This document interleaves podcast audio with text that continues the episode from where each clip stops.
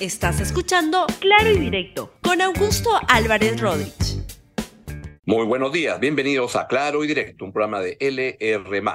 El día de hoy quiero comentar con ustedes sobre la sesión del Acuerdo Nacional que se va a realizar el día de hoy en un contexto tremendamente turbulento para el país. Y la pregunta que planteo es si es que el Acuerdo Nacional puede servir para sacar adelante este impasse que se está presentando en el momento actual y qué es lo que podría hacer, qué es lo que no podría hacer y de qué manera se podría ah, propiciar que el Acuerdo Nacional encuentre los espacios para poder ir avanzando en la solución de la crisis política que está en marcha en el país. Y entonces, esto lo, lo, primero que uno tiene que tener en cuenta es que se ha producido un relevo ah, de, la, de la presidencia de la República. ¿Por qué? Porque el presidente Castillo cometió un suicidio político el día 7 de diciembre, hace un poquito más de, más de un mes, en el cual decidió hacer un golpe de Estado y tuvo que ser vacado y la persona que correspondía que lo reemplace es la señora Dina Boluarte. Dina Boluarte está en la presidencia de la República y lo que ha enfrentado es una, una respuesta como protesta en muchas partes del país que ya felizmente se están como tranquilizando, pero uno nunca sabe que esto pueda resurgir. El fin de semana ha sido bastante tenso en el sur del país, en la zona de Ica, que es una región que ha estado casi de rehén de las personas que armaban estas protestas, y en el sur, hacia la zona de Puno, en Arequipa, incluso todavía existe fuerte movimiento. Vamos con las protestas que han estado ocurriendo en Ica el fin de semana.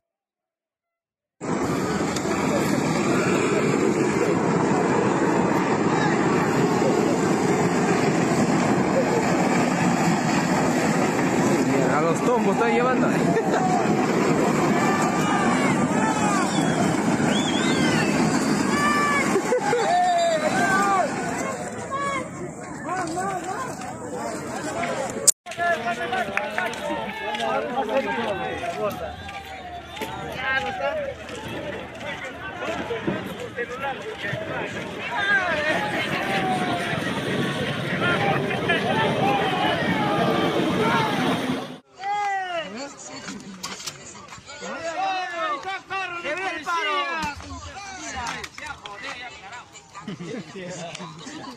llevando. Su carro está aquí está quemado y esta policía abajo está llorando. Uy, uy, uy. Este es mejor que las balaceras. Claro, mm.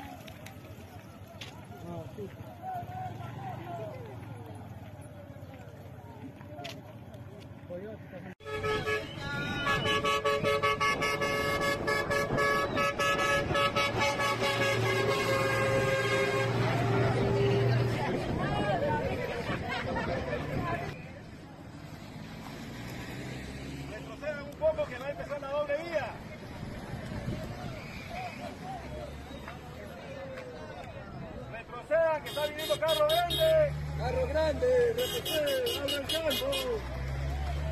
Abra el campo.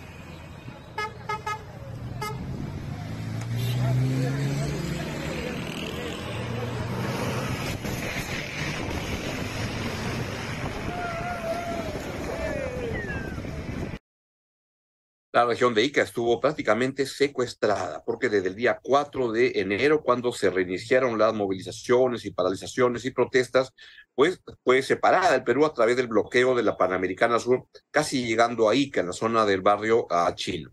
Y esto que algunos creen que es normal, que es parte de la protesta, este, hay derecho a protestar, sin, sin duda. No de esta manera, porque lo que ocurre en este caso, como en muchos en el país, o en casi todos en el país, las personas más perjudicadas son los trabajadores, las personas más pobres. Más de la mitad de los trabajadores de ICA, los trabajadores iqueños, han estado impedidos de poder ir a trabajar, perdiendo sus ingresos de más de una semana y perjudicando sin duda su economía familiar el turismo se perjudicó al 100% en temporadas en que este, va muchos turistas a, la zona de, de, Ica y cuando esto lo que genera es efectos posteriores, porque lo que está ocurriendo es muchas cancelaciones para la Semana Santa, que es una, un momento del año importante para el turismo en el, en el país, este, salvo se recuerdan cuando estaba la, ministra Betsy Chávez, de, ministra de Trabajo, y se le ocurría autorizar huelgas justamente empezando la Semana Santa. Salvo para gente así, pues los gobiernos promueven el turismo y este, lo que está ocurriendo es que con cosas como esta, bloqueos como estos, simplemente la gente dice, ¿cómo voy a irme en Semana Santa? ¿Cómo compro un paquete si es que existe el riesgo en que salgo el día en que debo, este, planifico mi vacación y este, esto se ve impedido para poder llegar por estas manifestaciones políticas. Y entonces lo que ha ocurrido es que eso tiene un efecto en el turismo. Y el turismo es bien importante porque eso implica restaurantes, supermercados, una serie de este, actividades conexas. Y por tanto, acá lo que hay es la demanda de cómo se arreglan estos problemas. Y esto lo que está generando es una grave situación en la cual el gobierno pasa desde una situación donde hubo una fuerte violencia por parte de la, la, represión de las actividades de las protestas a casi lo que hemos visto en este fin de semana último, donde casi que no ocurría nada. Donde han sido más graves las cosas es en Puno. Vamos con las protestas en Puno. Adelante, por favor.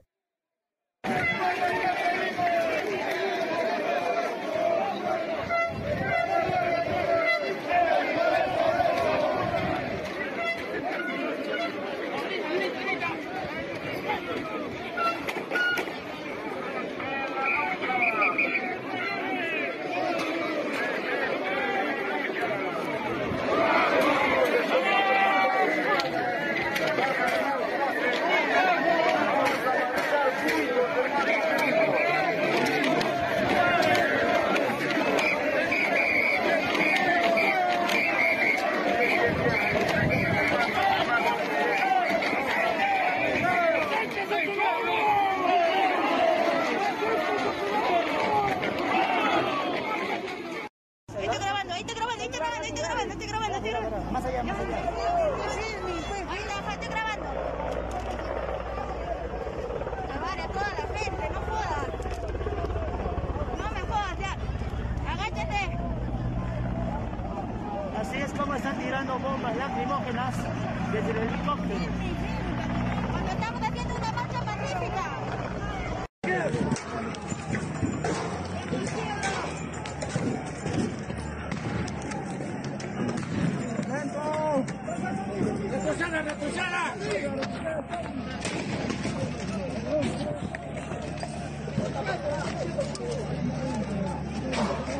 Cuidado, cuidado. Cuidado, mierda, cuidado.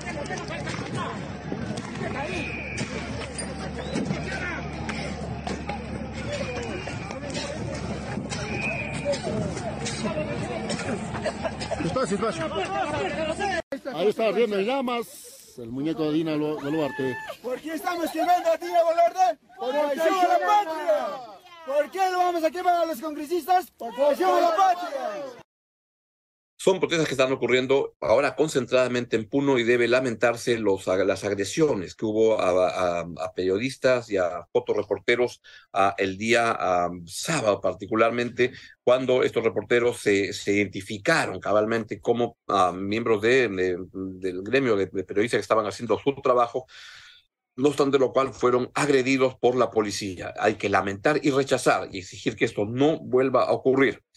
Esto es lo que está sucediendo en el país y la pregunta, a mí me da la, impresión por los reportes que hay, es que la protesta está bajando. Y la verdad es que parecería que tiene poco espacio la, protesta para seguir adelante, pero lo que hay es una situación en el país en la cual hay una, inquietud en marcha, hay gente que está motivando estas acciones por razones principalmente políticas y en otras regiones lo que ocurre es que confluyen muchas uh, motivaciones. Desde antiguos reclamos que hay en muchas regiones del país por acuerdos que no se cumplen, por este, promesas que hizo el Estado que tenía que cumplir a la luz de conflictos anteriores y también por lo que significa la presencia delincuencial por parte de muchas actividades vinculadas a la minería ilegal, la trata de personas, la prostitución es un negocio muy fuerte que está en marcha en todas estas actividades donde hay minería ilegal, tala ilegal y el narcotráfico. Eso se está moviendo con mucha intensidad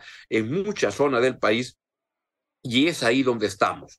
¿Cómo se sale de esto? Lo que, lo que creo es que lo que está ocurriendo acá es que hay un intento de, de, ir a una segunda instancia del golpe de Estado que pretendió hacer el señor Pedro Castillo el 7 de diciembre. Porque cuando uno ve algunos reclamos que se repiten como pliego, como plataforma para suspender la, la protesta, uno ve que simplemente es continuar el golpe de Estado, porque lo que piden es que se libere a Pedro Castillo.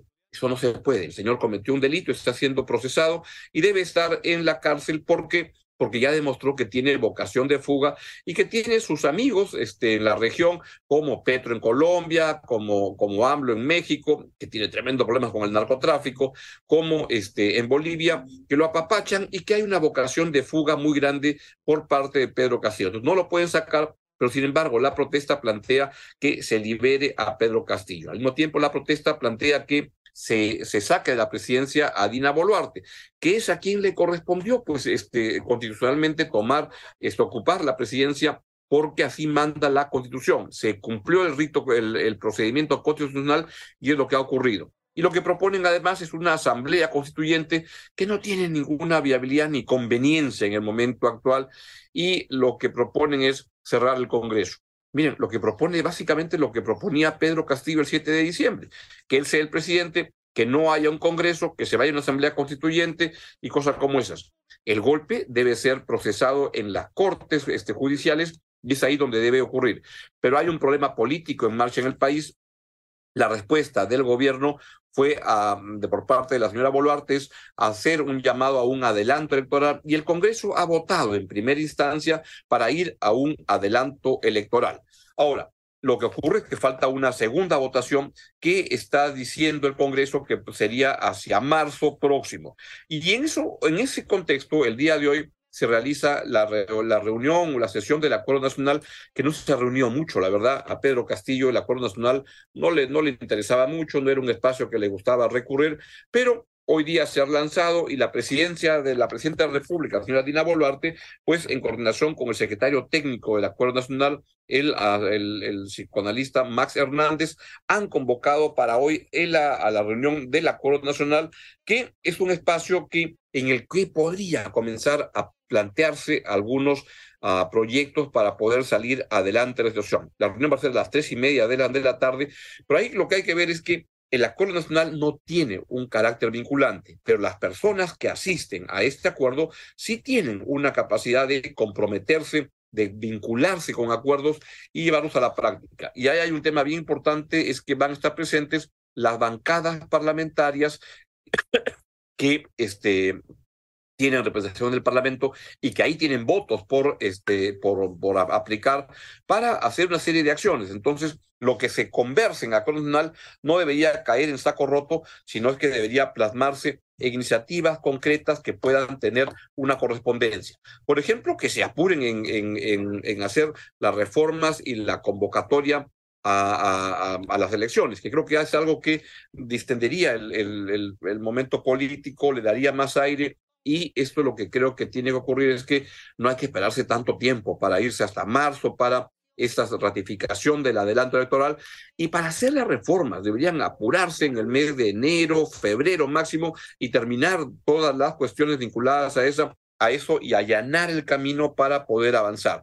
Ojalá que el día de hoy algunos de los integrantes del Acuerdo Nacional, que es un acuerdo muy amplio, donde asisten desde los partidos políticos, instituciones gremiales, empresariales, los gobiernos regionales, la Iglesia Católica, que juega un papel muy importante en, en toda esta crisis. Y siempre cuando la, se ve que el país no tiene cura, llaman a un cura para ver si es que lo puede, puede ayudar a, colaborar a, a destrabar la situación.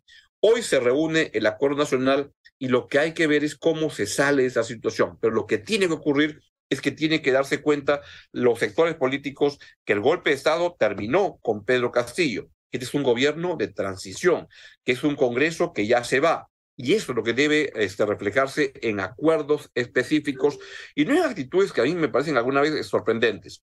Veamos un ratito lo que pasó en Brasil el día de ayer, que es muy malo, porque en Brasil quisieron repetir lo que, hicieron, lo que hizo Donald Trump en Estados Unidos hace dos años, cuando intentó tomar el Capitolio. Ayer ocurrió una, una parodia similar contra la democracia en Brasil. Veamos las imágenes.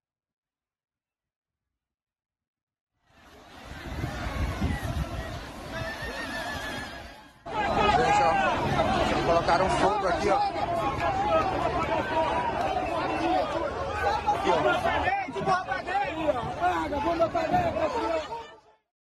Oh, isso vai ficar pra história. A história dos meus netos, dos meus bisnetos. A história que vocês podem contar. Contem que a história, a casa é nossa. Brasília, 8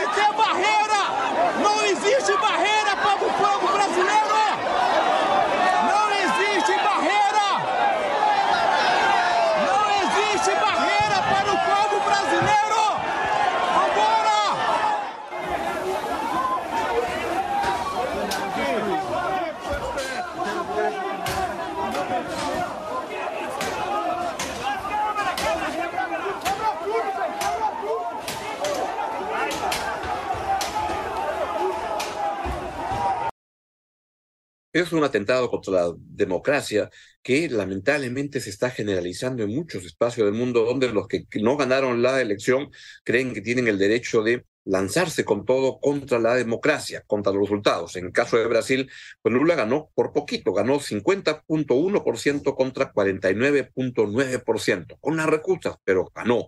Y entonces lo que tenemos es ese tipo de este, acciones violentas que lo que hacen es que pretenden destruir, erosionar el fundamento democrático. Y acá hay que entender que estos golpes, porque es un intento de golpe, da lo mismo si son de derecha o de izquierda. Hay que rechazar en todos los casos estos, estas invasiones democráticas y no como algunos entienden, que solo les preocupa cuando este, es un golpe de este, de, del sector que, le, que, les, que les interesa. Acá en el Perú, por ejemplo, es lamentable cómo hay sectores como los de la izquierda, eso lo recordaba Valdo Mendoza en una entrevista ayer, donde este, recuerda que cómo es posible que gente de izquierda no se dé cuenta que el golpe de Estado que quiso realizar Pedro Castillo el 7 de diciembre era un golpe de Estado calcado al que hizo Alberto Fujimori el año 92. La única diferencia es que Fujimori tuvo éxito en su golpe y Castillo no. Pero es lo mismo, es un golpe y eso debe ser rechazado. Pero para algunos todo depende del color de, de, del golpe. Y vean, por ejemplo, en línea con lo que estoy diciendo, el comentario que hace en las redes Verónica Mendoza, que es una de las lideresas de, este, de la izquierda peruana. Si lo pueden poner, por favor, donde rechaza lo que está pasando en Brasil y pone, hoy miles de seguidores de Bolsonaro invadieron el Congreso, la presidencia del Tribunal Supremo en Brasilia y siguieron una intervención militar para sacar a Lula. La ultraderecha demuestra una vez más que no le interesa en absoluto la democracia. Ahora, cuando ocurren la, la, la, las protestas como las que están ocurriendo ahora en el Perú, a esas sí le parecen bien a Verónica Mendoza y a un sector importante de la izquierda que lamentablemente tiene una vocación democrática oportunista. Cuando conviene lo sacan a relucir, cuando no conviene no. Siempre hay que defender la democracia y cuando los golpes sean de derecha o de izquierda, ya, pueden sacar eso por favor, sean de derecha o de izquierda, hay que rechazarlo siempre. La democracia hay que defenderla, sustentarla y nos guste o no los resultados, hay que este, defenderlos, porque es la mejor manera de resolver los problemas de una sociedad. Ojalá que el acuerdo nacional que se realiza el día de hoy tenga la posibilidad de plantear espacios, avenidas para poder destrabar la situación política, pero eso requiere que las partes que asisten hoy al, acuerdo nacional tengan capacidad de interpretar lo que ocurre, llegar a acuerdos y plasmarlos en los espacios donde tienen que tomar decisiones, donde en el Congreso de la República y en la Presidencia de la República. Son gobiernos de transición porque esa situación es absolutamente insólita y trabada y hay que salir de ella de manera ordenada. Ojalá que la reunión del Acuerdo Nacional el día de hoy pues ayude en esa dirección y por eso el programa de hoy se llamaba Solo el Acuerdo Nacional salvará al Perú. No solo, pero se puede ayudar. Chao, chao. Gracias por escuchar Claro y Directo con Augusto Álvarez Rodríguez. Suscríbete para que disfrutes más contenidos.